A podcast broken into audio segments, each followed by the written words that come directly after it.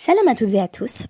Merci d'être de retour sur DAF Yomi pour l'étude du DAF 92 du traité Ketubot. Le grand-père de mon mari de mémoire bénie, Henri Ackerman, avait coutume de dire que le premier commandement de la Torah, c'est de ne pas être stupide. Et je me souviens également euh, d'une scène de mon enfance. J'avais euh, un petit carnet euh, d'idoles à l'école primaire qui permettait de faire des fiches des personnes que l'on aime le plus de ses proches et ainsi de mieux les connaître en leur demandant leur couleur préférée, leur aliment préféré, mais aussi le défaut qui leur paraissait le plus contrariant. Et donc je me rappelle d'avoir demandé à mon papa quel est le défaut que tu détestes le plus. Et il m'avait répondu la bêtise. Sans doute notre DAF du jour aurait-il approuvé ces propos du grand-père d'Émile et de mon propre père. En effet, j'ai choisi euh, de consacrer euh, mon analyse du jour à une expression particulièrement fascinante qui revient une trentaine de fois dans tout le Talmud, Ipikear, à savoir si une personne est dotée d'intelligence, voire même dans certains cas si une personne est un petit peu rusée, a un petit peu de jugeote, alors, protase apodose, elle agira ainsi, notamment en cas de litige, euh, pour que les choses tournent à son avantage. Et c'est en raison de cette expression hippicéar que, avec l'aide euh, de mes amis, Avital, Shira et Clémence, j'ai choisi en guise de référence du jour Mathilda de Roald Dahl qui montre que les petits génies n'ont pas toujours bonne presse. Mais j'avais également en tête Léonie Gratin de l'élève du Cobu qui font office chacune de belles illustrations du principe de Hippicéar. Quand on a de l'intelligence, voici comment on agit. On dit souvent que la Guémara c'est un peu notre code civil. Quand on présente ce texte à nos amis non juifs, on dit bah voilà c'est un code de loi. Euh, et en même temps, en même temps, c'est bien plus que cela. Dans son podcast, euh, Julien Bérébi, le dernier podcast qu'il a présenté, euh, évoquait le fait que, euh, en réalité, la Guémara, ce sont aussi des conseils. Et effectivement, cette modalité du conseil se retrouve dans notre formule Ipikear. Quelqu'un qui voudrait bien s'en sortir dans cette situation aurait tout intérêt à appliquer nos conseils, semble nous dire les sages. Alors, de quel type d'intelligence s'agit-il ici? J'ai mentionné le fait que c'est une expression qu'on retrouve une trentaine de fois dans le Talmud. J'évoquerai euh, quelques-unes euh, des autres occurrences. Je mentionnerai simplement au passage que dans le traité Ketubot, on a donc une autre DAF 87 et le DAF 92, l'expression hipikear est employée euh, pour dire à quelqu'un si t'es bien malin dans ton litige, alors voici comment mettre la personne contre qui tu te places en difficulté. Donc euh, c'est plutôt euh, les petits conseils juridiques. Euh, la Guémara se fait ici avocat de la défense en quelque sorte et vous permet de mieux vous en sortir quand vous avez des dettes à régler. Tout le DAF 92 est très centré sur cette notion d'emprunt, de créance, de vente de champs avec euh, c'est-à-dire avec une garantie où on va avoir effectivement des personnes qui vendent leurs champs, puis le créancier euh, de l'homme qui avait vendu son champ euh, va essayer de reprendre le champ parce qu'il a une dette à collecter. Donc comment on fait pour s'en sortir quand on est la personne qui avait acheté le champ L'une des réponses à cette question, c'est le principe justement de Arrayut. C'est-à-dire que si moi je veux acheter un champ, je vais faire en sorte que euh, la personne me le vende avec une garantie. Ça veut dire quoi? Ça veut dire que si Tali me vend son champ, elle écrit dans le contrat euh, que j'ai une arrayout, c'est-à-dire que si son créancier à elle euh, vient récupérer donc euh, la somme que Tali lui doit, mais que Tali n'a pas le moindre euro à lui donner, alors le créancier de Tali va se diriger vers mon champ, à moi. Et donc me voici bien embêté.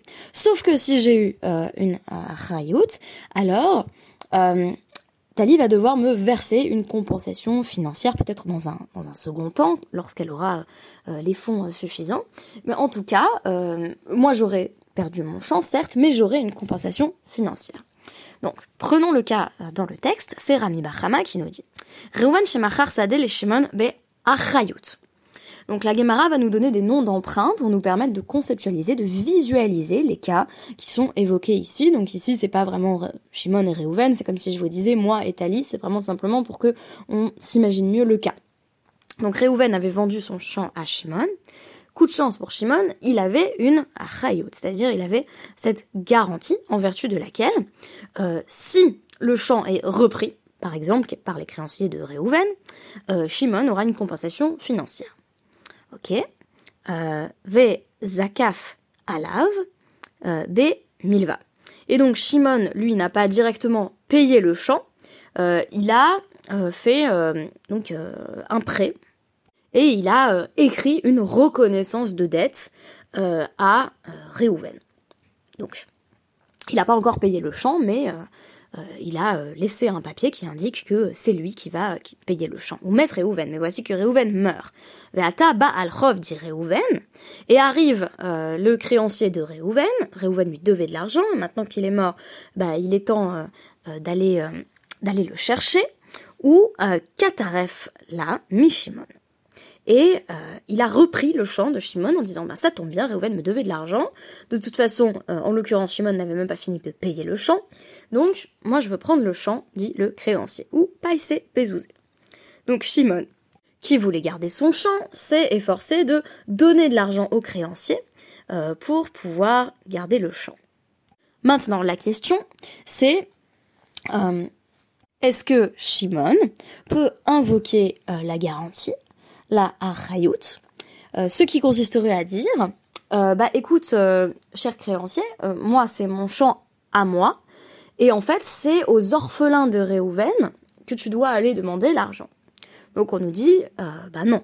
Dinahu de Amrile bne Réhouven, les enfants de Réhouven, vont dire à Shimon, bah déjà tu nous dois de l'argent pour le champ, mais nous on n'a pas l'obligation de te rembourser parce que euh, le chant a été repris.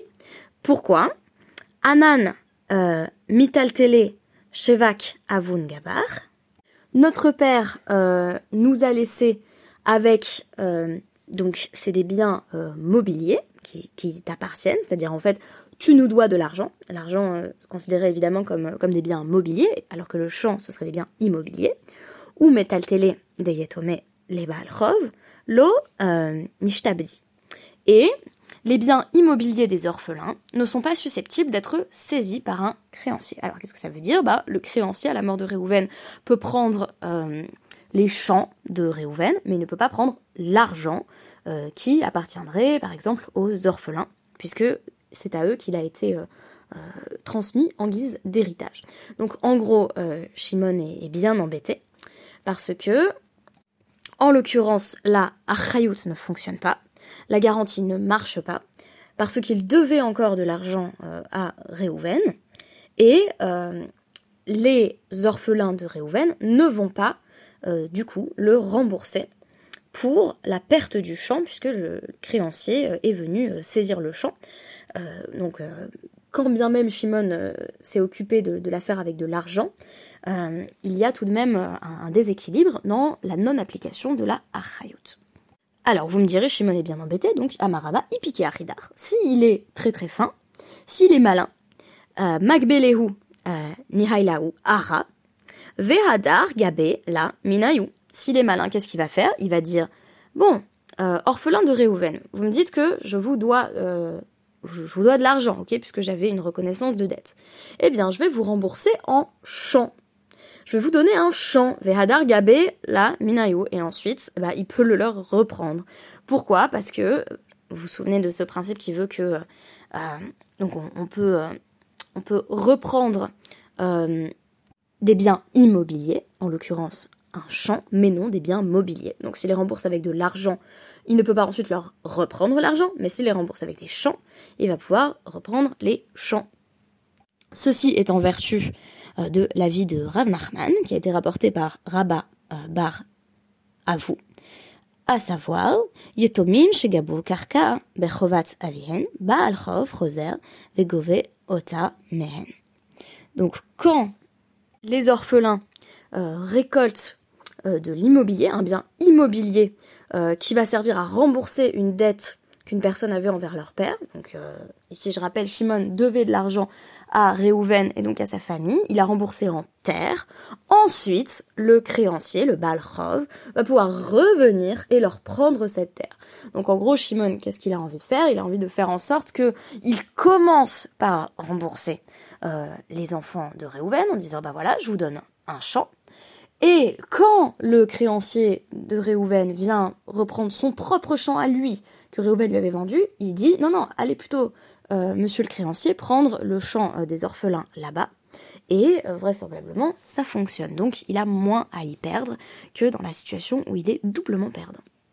Dans le traité Ketubot, cette fois-ci 87b, on trouvait une autre suggestion, et cette fois-ci, elle était adressée à un mari pour empêcher sa femme de lui demander de verser la somme inscrite dans la ketouba à plusieurs reprises. Donc, que se passe-t-il? On a une femme qui vient au Beddin et qui euh, affirme que euh, le mari n'a pas encore payé la ketouba. Mais il y a un témoin qui dit si si, le mari a déjà payé la ketouba. Alors vous me direz, un témoin, bah, c'est pas deux témoins. Donc, euh, comme on a besoin de deux témoins, donc deux hommes qui témoignent pour donner véritablement un poids juridique à cette parole, on va simplement imposer à la femme un, un, serment, donc des rabananes. Donc on va, lui faire dire, jure que tu as déjà, que tu n'as pas du tout reçu l'argent, et ça va obliger le mari à payer. Donc question posée dans la Guémara est-ce que le serment qu'on lui impose est un serment d'Eoraïta? C'est Rava qui va répondre euh, que ce n'est pas le cas, puisque un serment d'Eoraïta, ça consiste à jurer quand on veut ne, pas avoir à payer quelque chose. Donc on jure par exemple qu'on a déjà remboursé une somme, or ici, elle jure parce qu'elle souhaite obtenir de l'argent. Conclusion de Rava, ça doit être un serment midera banane pour euh, apaiser le mari, c'est-à-dire pour que euh, peut-être que c'est lui voilà qui ne se souvenait pas bien d'avoir déjà euh, qui ne se souvenait pas qu'il n'avait pas encore remboursé la ketouba, peut-être que le témoin est dans l'erreur, et donc euh, si la femme jure, il va se dire, bon ok, c'est vrai, euh, elle doit avoir raison, sans doute que je ne lui ai pas versé le paiement de sa ketouba. Et là, c'est Rav Papa qui nous dit, bah si Ipikéar, s'il est malin, il va la contraindre à faire cette fois-ci un vœu midéoraita qui est bien plus contraignant, euh, qui est euh, un vœu qui, qui, l'engage euh, plus encore. Alors qu'est-ce qu'il fait cette fois-ci? Il va de nouveau payer la ketouba, puisque lui il pense, pense l'avoir déjà versé, mais devant cette fois-ci deux témoins. De sorte que, à partir de ce moment, chaque fois qu'elle voudra dire euh, non non mon mari m'a pas encore donné la ketouba, elle devra faire un serment de Horaïta avec des conséquences encore plus graves si elle ment. Et cela va être dissuasif au cas où on aurait affaire à une femme qui souhaite faire le tour des tribunaux de la ville en disant non non j'ai pas encore reçu ma j'ai pas encore reçu ma Donc voici comment le mari va faire en sorte de sortir de ce cercle vicieux. Il ajoute un témoin, la voix d'un nouveau témoin au témoin précédent qui disait déjà euh, si si elle a déjà reçu sa ketouba. Alors, euh, ce qui est intéressant, c'est que euh, cette notion de hippicar n'intervient pas exclusivement dans des contextes juridiques où il s'agit de favoriser euh, l'une des deux parties. Dans le traité Hérouvine 41b, il est notamment question d'une personne qui a dépassé le trompe de Shabbat, c'est-à-dire qui est allé au-delà du périmètre qu'il est autorisé de parcourir donc pendant Shabbat. Et donc on nous dit, oui, mais maintenant, Utsrach, Linkavav Meu qu'est-ce que cette personne fait si elle a besoin de bah, justement de faire ses besoins? Donc on nous dit, euh, réponse de Rabat à ce sujet, Gadol Kavodabriot, Shedore et Lot Shebatora. Euh, grande est la dignité humaine, euh, puisque elle permet même d'aller contre un interdit euh, de la Torah, euh, à savoir le, le Shabbat, la, limite fixée par les sages euh, du périmètre que l'on a le droit de parcourir pendant Shabbat, afin de pouvoir faire ses besoins dans un endroit peut-être moins public. Parce que là, si on a dépassé le Troum, on est coincé dans, dans quatre amotes. Donc on a on a un, tout petit terrain de, quatre coudées autour de soi, en cercle autour de soi. Donc euh, imaginez que vous êtes euh, en plein milieu des Champs-Élysées, pas très pratique si vous avez besoin de faire un petit pipi. Donc là on nous dit, euh, ok, ben on va aller au-delà, on va transgresser peut-être ce lot assez parce que bah, il serait quand même bien que la personne en question puisse aller se mettre dans un coin un petit peu isolé pour pouvoir effectivement faire ses besoins. Et donc les sages de Néardéa affirment à ce sujet Ipikearu ayel les traumas, et Kevan de al. Si la personne est un peu fine, eh ben, qu'est-ce qu'elle va faire? Elle va revenir dans le trône de Shabbat qu'elle avait dépassé, et euh, ben, une fois qu'elle est rentrée, c'est bon, elle peut désormais se déplacer de nouveau dans, euh, dans le trou, dans cette, dans cette zone qui, qui lui était euh, permise. Donc elle s'appuie sur le fait que elle souhaite aller s'abriter, se mettre dans un endroit un peu isolé pour faire un petit pipi, et ensuite on en profite pour recouvrer cette zone du tronc. Autre exemple, ce sera le dernier, Psachim 86. Donc le pasouk a été cité de Shemot 1246 qui nous dit que euh, le korban pessar, donc l'agneau pascal doit être consommé dans une seule maison, Yachel. Euh, il doit être mangé à un endroit précis. Et donc on nous dit, euh, bah, qu'est-ce qu'on fait euh, pour le, euh, le chamash Donc le, le chamash, c'est euh, celui qui, qui s'occupe de l'organisation du, du, repas pour le Corban Pessar. Et lui, il s'est dit, bon ben je vais d'abord manger mon Corban Pessar juste à côté du four. Donc le Corban Pessar vient juste d'être d'être rôti. et on nous dit donc Achal Kazaït. Il a mangé la quantité minimale de, de Corban Pessar qu'il devait manger juste à côté du four. Ipikaru, Memale Cresso Mimenu. S'il est intelligent, il va faire en sorte de bien se remplir la panse, puisque euh, à partir du moment où il va enlever le corban pessar du four et où il va aller le servir ailleurs, il ne pourra plus en manger puisqu'on a le droit de manger le corban pessar que dans un lieu précis. Euh, et donc, euh, on nous dit, et aussi, Veimratsu euh, Bne Chabura la Sotimotova, et si les gens de la maisonnée qu'il est en train de servir veulent être sympas avec lui, bah, une Bessido, ils viennent s'asseoir à ses côtés, puisque comme ça, on a une Chabura, une assemblée, dont il fait partie, qui est en train de manger un seul et même Korban Pessar. Donc finalement, cette notion de euh, ne désigne pas exclusivement une sorte d'intelligence euh, pratique, même un petit peu euh, cynique, dans le cas notamment euh, du DAF que nous avions étudié, le DAF 92, où ça consiste en gros à, faire en sorte que bah, Shimon n'ait pas à payer une coquette somme, mais qui va faire en sorte que ce soit les orphelins qui soient de nouveau les victimes du créancier. Donc ça, c'est un premier aspect que nous avions éclairé notamment à travers le traité Ketubot. Mais on a aussi des cas que nous avons euh, mentionnés euh, à travers deux exemples, traité Hérovim et Psachim, où euh, il s'agit finalement de s'en sortir avec la halakha, de faire en sorte de pouvoir mobiliser des connaissances halachiques pour son propre bénéfice. Donc cette notion de IPKR semble recouvrer à la fois des connotations sémantiques liées à la ruse, qu'est-ce qui va permettre de l'emporter sur la personne avec qui on est en litige, et en même temps cela recouvre aussi des notions d'intelligence pratique de façon plus générale. Merci beaucoup et à demain.